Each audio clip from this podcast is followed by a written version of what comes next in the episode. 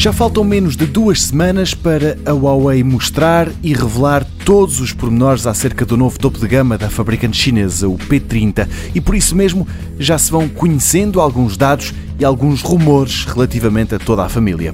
Por exemplo, é muito provável que sejam postos à venda três modelos diferentes: o P30 normal, o Lite, mais barato, e o Pro, o melhor e mais caro. Por enquanto, a Huawei tem-se focado na qualidade das fotografias obtidas com o equipamento e aqui o que se destaca claramente é o zoom que o P30 Pro vai trazer consigo.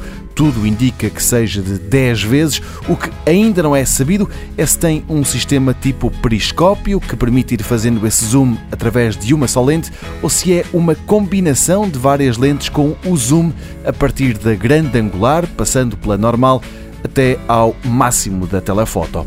Certo é que não dá para confiar muito nas imagens que a própria marca já disponibilizou, porque, à boa maneira da Huawei, descobriu-se que afinal não tinham sido tiradas com o P30. Mas não é só isso que se sabe acerca deste novo telemóvel. Graças a documentos publicados online pelo regulador das comunicações na Indonésia, ficou-se a saber que o P30 normal vai ter duas opções: 6 ou 8 GB de RAM e 128 GB de armazenamento. Quanto ao P30 Pro, ele virá com 8 GB de memória RAM e 128 ou 256 GB de armazenamento. Aparentemente, nenhum deles terá desbloqueamento do telefone por reconhecimento facial. A prioridade serão as impressões digitais captadas não num sensor, mas no próprio ecrã do equipamento.